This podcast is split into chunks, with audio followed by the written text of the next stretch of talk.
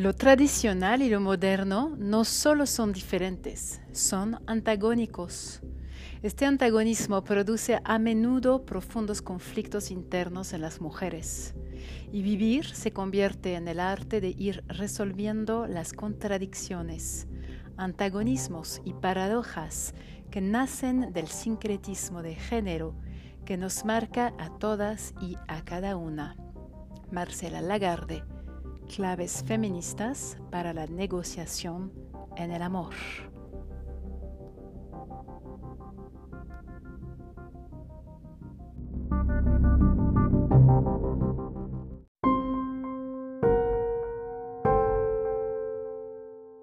Bueno, lo que pasó es que mm, hace año y medio ah, me tuve que confrontar con este tema del aborto ah, porque estaba embarazada y después de algunos meses de una prueba de sangre nos dimos cuenta que bebé tenía un tema cromosómico y que tenía una, ¿cómo se dice eso? Una trisomía de los cromosomos sexuales. En el momento cuando me avisó mi, mi ginecóloga, estaba en Francia, ah, y me dijo, bueno, uh, puedes regresarte aquí en México sin problema, poco importa la que, sea, lo que sea tu decisión, no habrá problema. Entonces me regresé con mucha confianza, tuve que hacer otra prueba y después de eso ah, ya estaba embarazada probablemente 14, 15 semanas había pasado el legal para abortar sin, uh, sin justificación, digamos. Me dijo que finalmente no era tan fácil, uh, que se necesitaba varias autorizaciones para poder proceder a un aborto de ese tipo en México.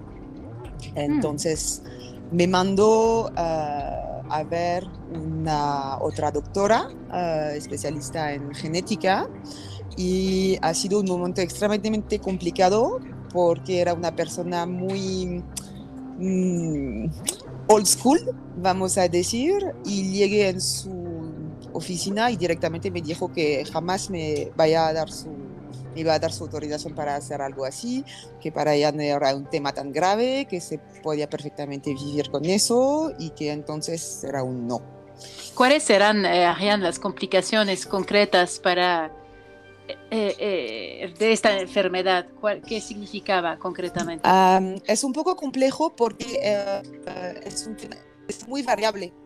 Entonces pueden ser síntomas muy leves y casi tener una, un bebé normal de una persona normal, o eh, algunos que pueden ser muchísimo más graves, tipo atrasos mentales uh, graves, uh, ¿cómo se dice eso? También como signos externos sexuales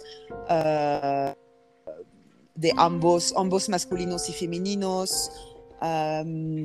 y bueno, otras enfermedades de las, hay toda una lista de la cual no me acuerdo. El más grave siento el atraso mental grave pero como digo, es muy, es una apuesta. Es, puede, puede estar muy normal o puede ser muy grave y no hay manera de saberlo antes. Entonces, bueno, saliendo de, ah, de esta de esta, ¿cómo se llama? Ah, cita. Cita, perdón, gracias. Obviamente estaba un poquito en shock. Ah, entonces, en este momento decidí tenía esta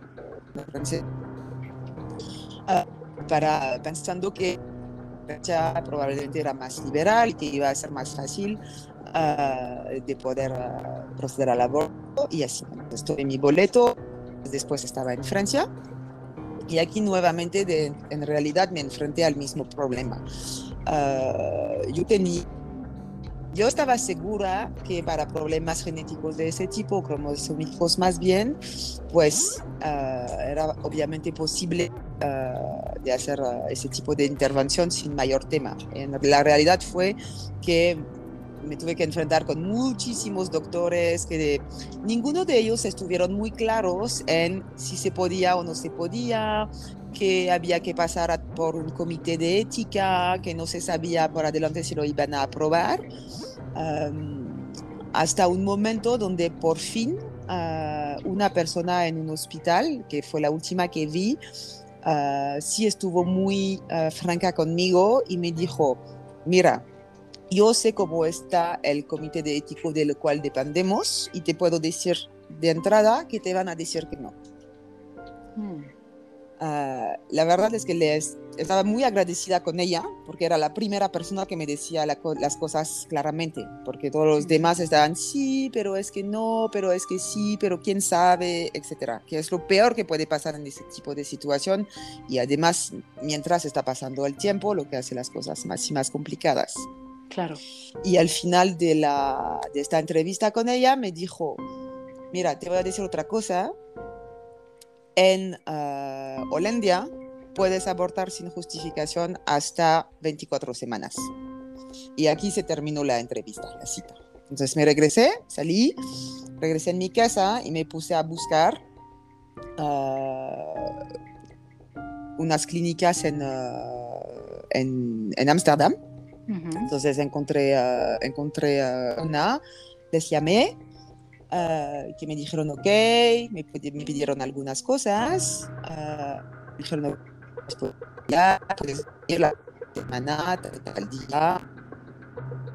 Entonces, tomé, uh, tomé la cita, me fui allá con mis padres que me acompañaron y allá fue un tema totalmente diferente de todo lo que había vivido en, en México y en Francia.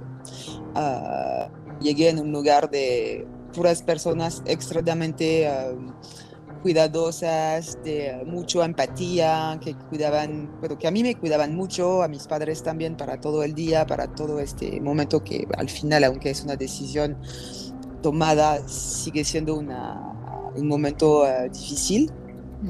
Uh, entonces realmente uh, todos súper bien, todos adorables con nosotros.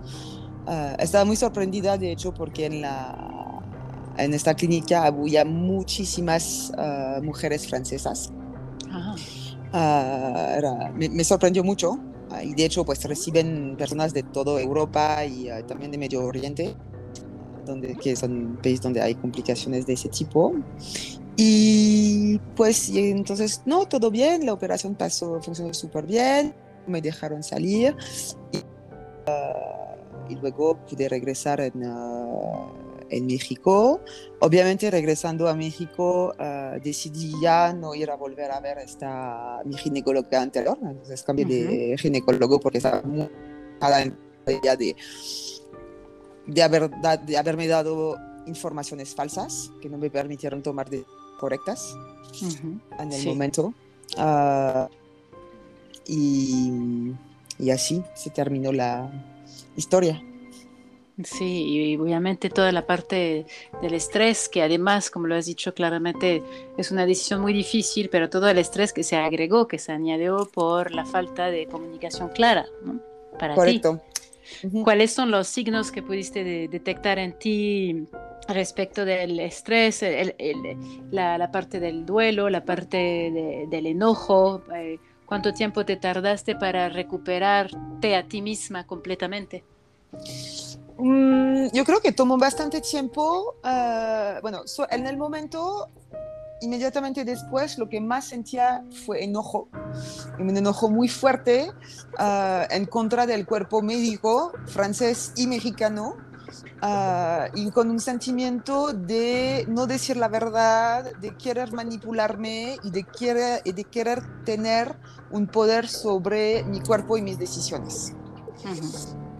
Uh, eso me duró uh, bastante, bastante tiempo.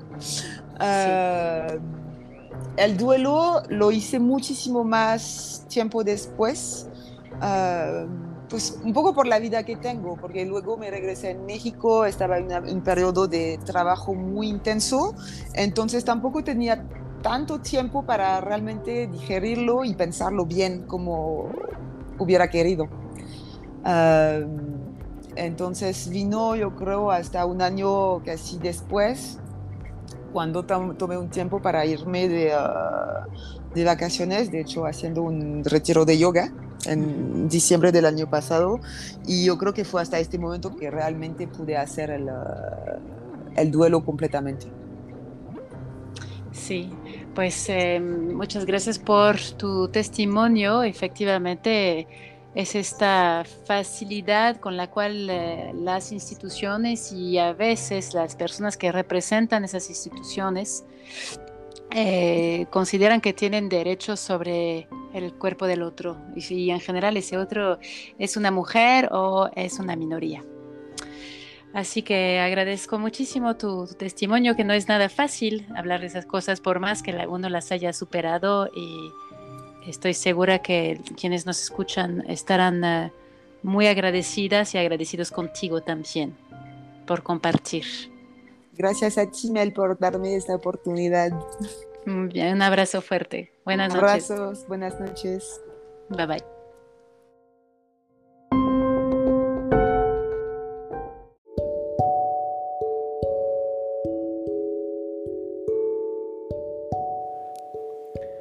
El podcast Just in Time porque necesitamos salir, mantenernos abiertos al movimiento, a la reflexión, caminar, observar, reflexionar para empezar algo nuevo.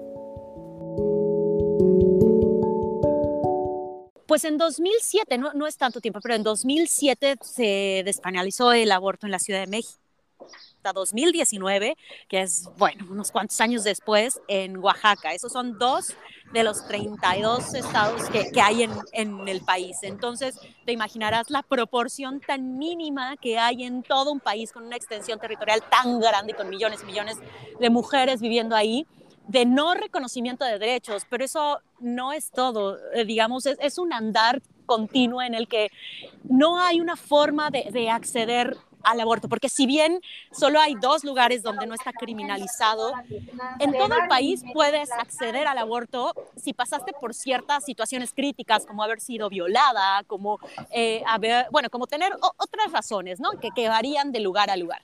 Lo que es impresionante es que pese a que existan esas razones, hay una constante cultural, una negación terrible social para que puedas acceder a ellas. Y por ejemplo, hay lugares donde está escrito en la ley hoy, 2021, no estoy hablando de hace 100 años, eh, cosas como ¿sabes qué? Tú si abortas, mujer, te vas a la cárcel, pero te vas a la cárcel de uno a tres años. ¿Pero qué crees? Tienes la oportunidad de solo irte eh, seis meses, o sea, reducir la posibilidad de estar en la cárcel si cumples con estas tres expectativas que tienen que ser primordiales. Uno, eh, que no haya sido dentro del matrimonio y la ley dice fruto del matrimonio, gravísimo. Eh, hmm. dos, que hayas logrado ocultarlo. Y tres, que goces de buena reputación. Entonces, el hecho de hmm. que hoy, 2021, uno de los estados de ese país tan grande, de México, diga, ¿sabes qué? Te puedo dar chance de que no estés tanto tiempo en la cárcel si juntas estas tres cosas. Bueno, eso nos da un panorama y una radiografía de cómo se ve a las mujeres y al cuerpo de las mujeres y cuál es el propósito de la mujer en cuanto a un tema reproductivo en el país, que a mí se me hace gravísimo, ¿no? E-, ese es como un ejemplo ahí que, que siempre pongo. ¿Por qué, ¿Por qué? ¿Cómo se explica tanto rezago cultural?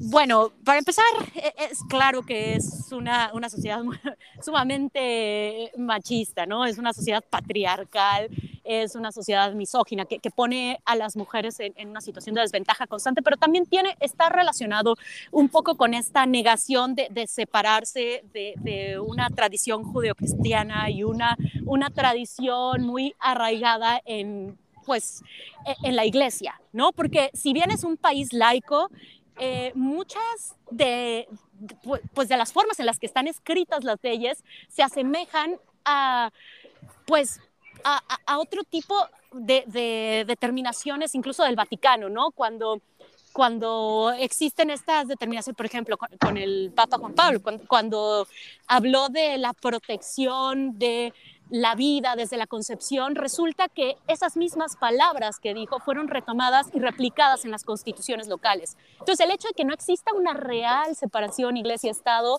hace que muchas eh, pues, tradiciones así se repliquen ahí en la ley, pero además son un panorama de la cultura. No, no se ha podido separar de, esa forma de entender. Y aparte en esta cultura, pues, la idea de que la mujer solo sirve para reproducir y solo sirve para ser madre y, solo, y ese es su único fin, pues se replica día a día.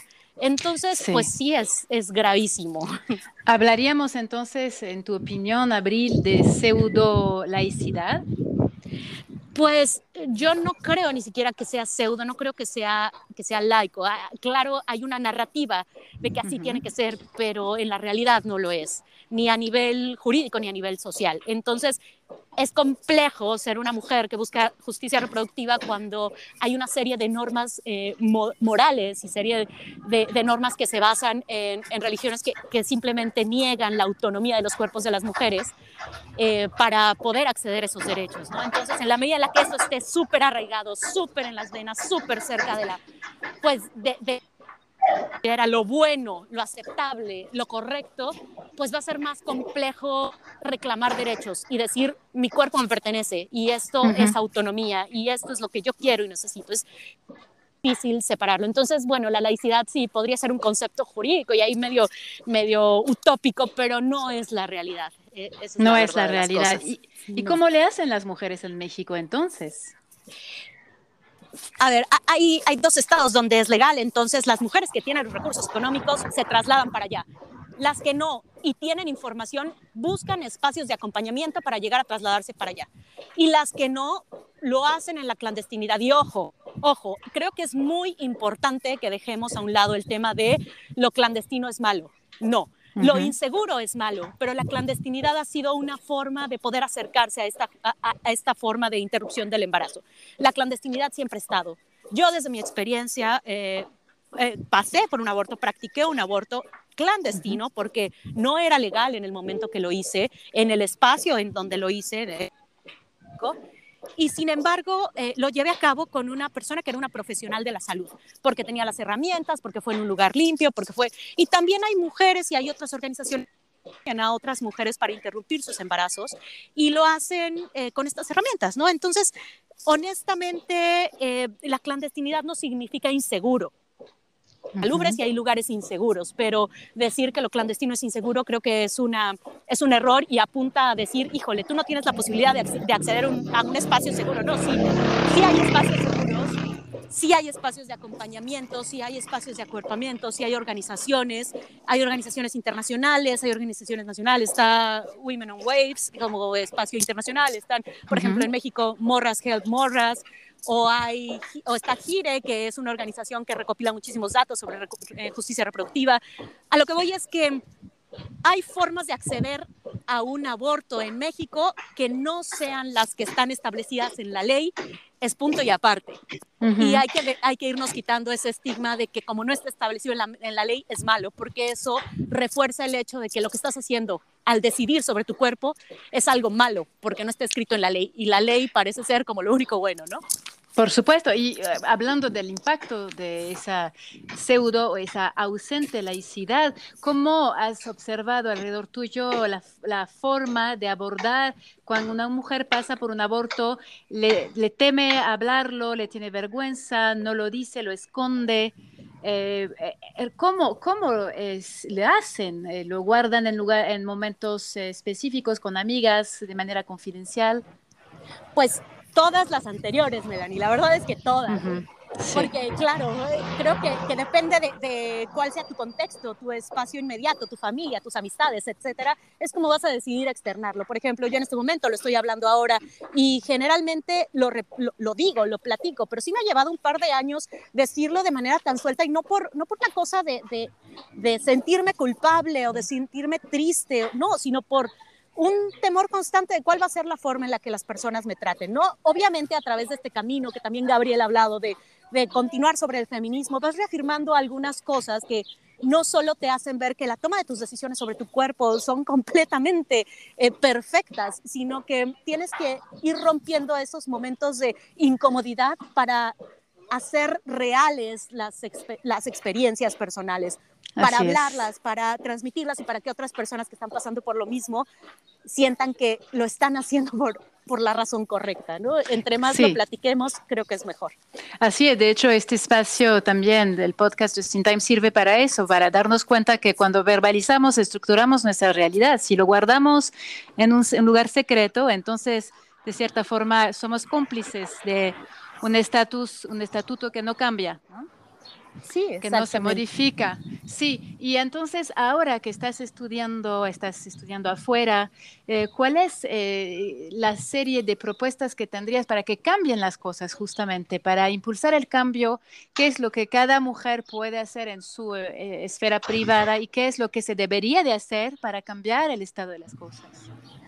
Pues para cambiarlo es un mundo de cosas, pero lo más importante y lo más inmediato creo que es la narrativa, lo que tú estás haciendo en este podcast y llevarlo a los espacios más inmediatos, llevarlo a la sobremesa, llevarlo a la plática cotidiana, romper estigmas, estás en el carro con tus amigos y amigas y decir aborté, que no sea una, una cosa trágica y que todo el mundo se ponga a llorar, no, bueno, también pero me refiero a que empezar a quitarle estigmas a los temas que son cotidianos y que a muchas nos atraviesan. Creo que lo más importante es empezar a cambiar la narrativa. Las demás cosas que están relacionadas con estructuras, con, con política pública, con leyes, claro que hacia allá tenemos que, que abordar, que hacia allá tenemos que caminar en distintos momentos, pero lo más importante es cambiar nuestras manos. Y eso es lo que podemos hacer de manera constante. Sí, me hablabas de un, caso muy especial en Argentina. Eh, muy rápidamente me gustaría que lo, lo tocáramos porque es sorprendente. ¿Qué ha pasado en este caso que me comentabas hace un rato? Ah, sobre, bueno, eh, estábamos platicando de, una nota periodística, me parece que Gabriel fue la que, la que lo propuso para ah, discutir. Sí, sí, sí, y yo nada más hice ahí un comentario, no sé si Gabriel quiera abordarlo y ya después yo lo reboto. Perfecto, Gabriel, sí, ¿cuál es este caso que pudiste encontrar en Argentina? Sabemos que han habido muchos cambios recientemente en Argentina, cambios muy positivos, pero encontraste una nota muy interesante, platícanos, por favor. Pues la encontré Ah, justamente en las redes sociales feministas. Y es un caso que sí me, me bueno, es un caso como otros, pero este sí me, me llamó la, atención porque justo después de la legalización en Argentina, ahora está este caso de un señor que uh, quiere obligar a, a, su expareja tener a su hijo para poder él ocuparse de él, ¿no? Y entonces está con, con, sus abogados intentando decir, bueno, no lo quieres, no pasa nada, pero tenlo y yo me encargo de él. Hmm. Y entonces, solo que no, mm, bueno, este caso a nivel de la ley no es la mujer, ¿no? La única persona quien puede decidir si lo va, va a tener o no a su bebé. Pero en este caso, como es una emergencia, eh, este señor em, intenta suspender eh, el derecho hasta que se resuelva el caso. Y, no podemos esperar, ¿no? No se puede esperar. Entonces fue como un, artículo que sí um, comportaba también muchos valores, muchos contraargumentos y y por eso lo puse ahí, por sí. si no daba tiempo, ¿no? Sí, justamente contigo vamos a hablar de la cuestión del tiempo, pero me gustaría escuchar a Abril sobre este tema del caso en Argentina, ¿no? Porque ahí básicamente se, se coloca a la mujer como la, ¿no? El, ente que reproduce, ¿no? Dame, dame ese bebé, dame esa, e, ese, ese niño y yo me ocupo. ¿Qué opinas, Abril? Bueno, a mí me parece que necesitaríamos un podcast entero para esto y voy, seguro. voy a valerme de mi, de mi velocidad de utilizar las palabras para decir lo siguiente, porque em, honestamente a mí me parece que como esto es un caso aislado, claro, sucede, puede ser que suceda en más partes del mundo y que no sea la primera vez ni la única, pero como es un caso aislado, es muy complejo hacer ya sea una ley, una política pública o cualquier otra determinación para decir cuando este caso sucede, cuando esta hipótesis aparece, hay que actuar de cierta manera. No, hay que checar los casos en concreto. Claro, las mujeres tenemos eh, cierta, bueno, tenemos que, proteger y, e ir hacia esta parte de, la autonomía de nuestros cuerpos, ¿no? Porque hablar de, este tema también implicaría hablar de cuándo empieza la vida y cuándo no. Si bien la Corte Interamericana ya se ha pronunciado sobre cuándo se protege o no eh, al embrión y cuándo es un sujeto jurídico o no, y todavía existen debates filosóficos y jurídicos al respecto, sería muy complejo decir que, esta, que el hombre, o sea, a nivel jurídico hay un debate en el que se podría decir el hombre no tiene ningún derecho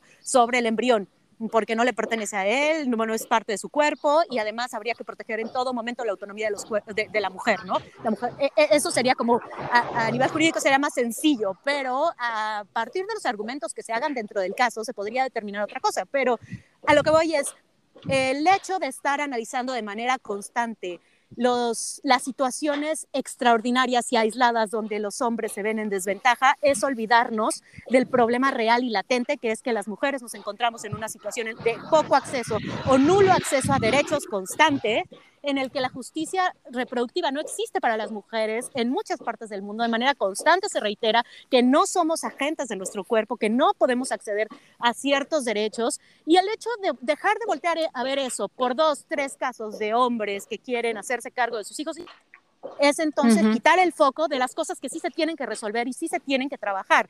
Y es gravísimo porque entonces el día que empiece un movimiento importante de acuerpamiento entre organizaciones híjole, vamos a organizarnos para encargarnos de todos los niños que no estamos volteando a ver ni preocupándonos porque los abandonamos, porque no estamos ahí, porque no, no sé, no nos hacemos responsables. En el momento que exista ese interés enorme, entonces, bueno, ya podemos hablar un poquito más como de qué manera hacer para proteger los derechos del padre que quiere tener a su hijo. Creo que en este momento no es, no es la opción voltear el foco hacia allá. Si hay casos aislados, hay que analizarlos en el contexto específico.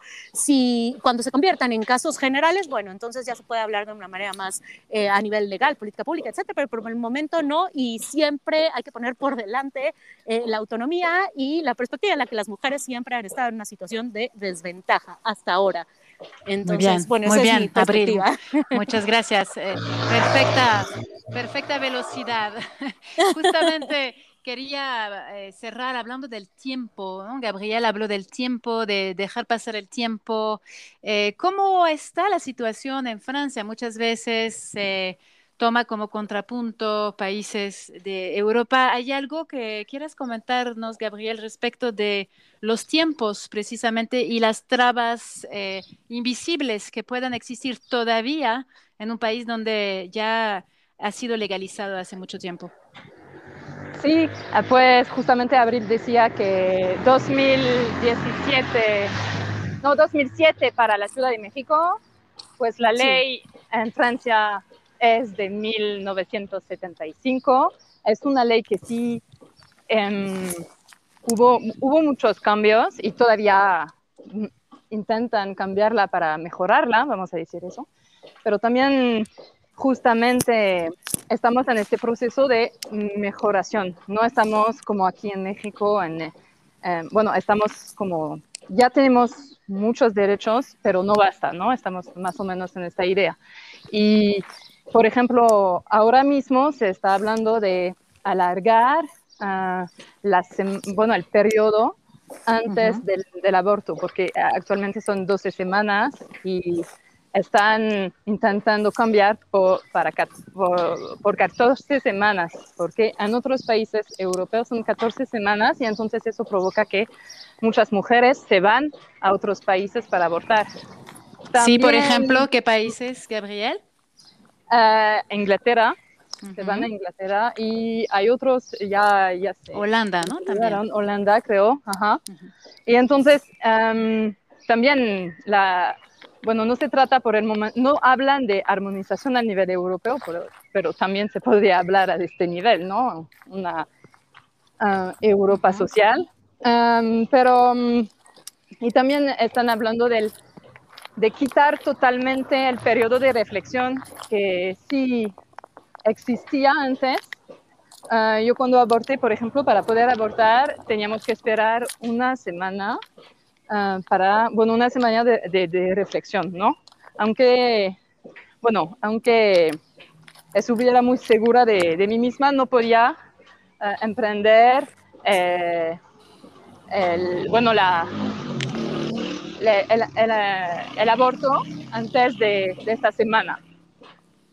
Y entonces estamos en este proceso de mejorar, mejorar la ley y también, por otra parte, como decía Abril, se trata de hablarlo uh, de, maneja, de manera más como personal y más um, espontánea y normal, como porque um, también el nivel de los hechos, de, hay muchas cosas que pasan al, al nivel también de las estructuras estructuras medicales, de los médicos, del acceso a este derecho.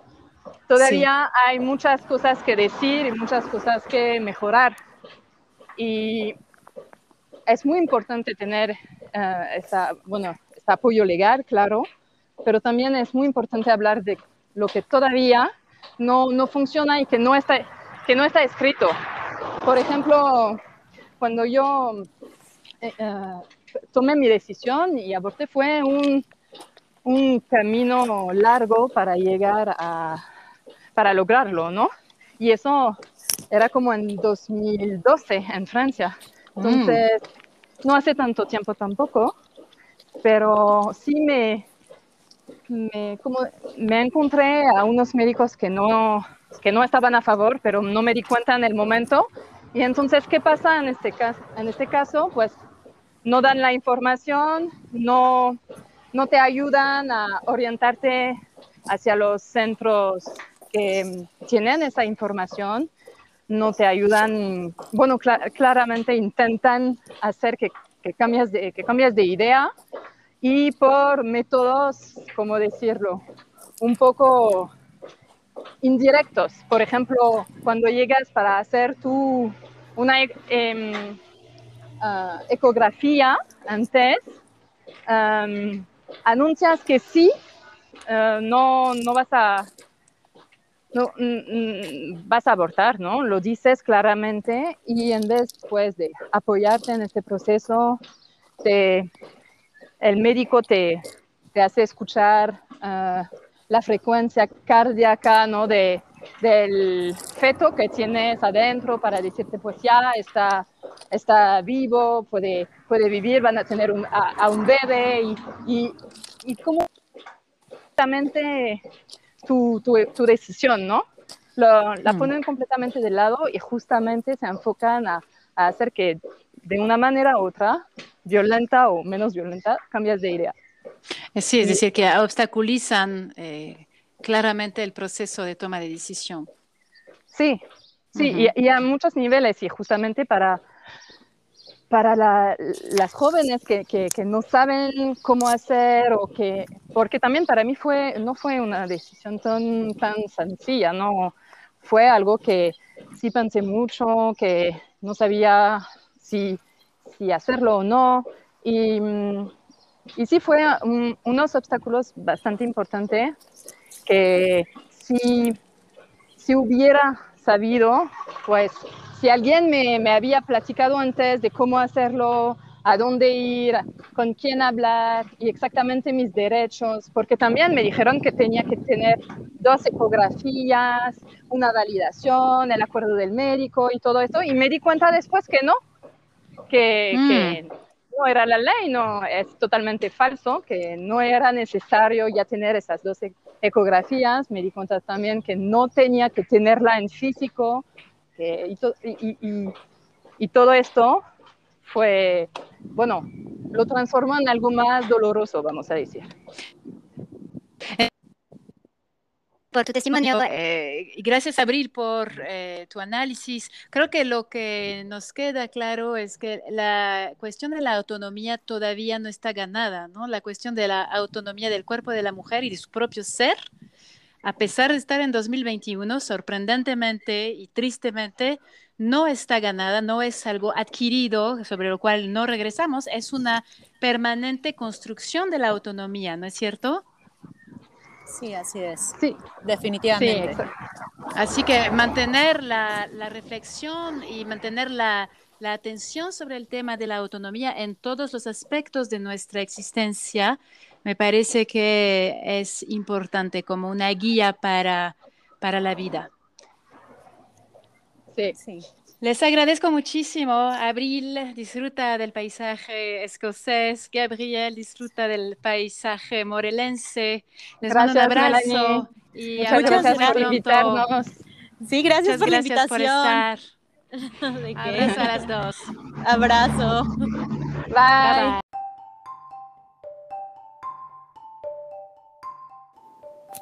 Este es el podcast Just in Time para que podamos intercambiar. Tenemos la página de Facebook, podemos eh, también intercambiar con el correo electrónico y también en la app eh, de Just in Time, de Viñasa Yoga Just in Time en Wix.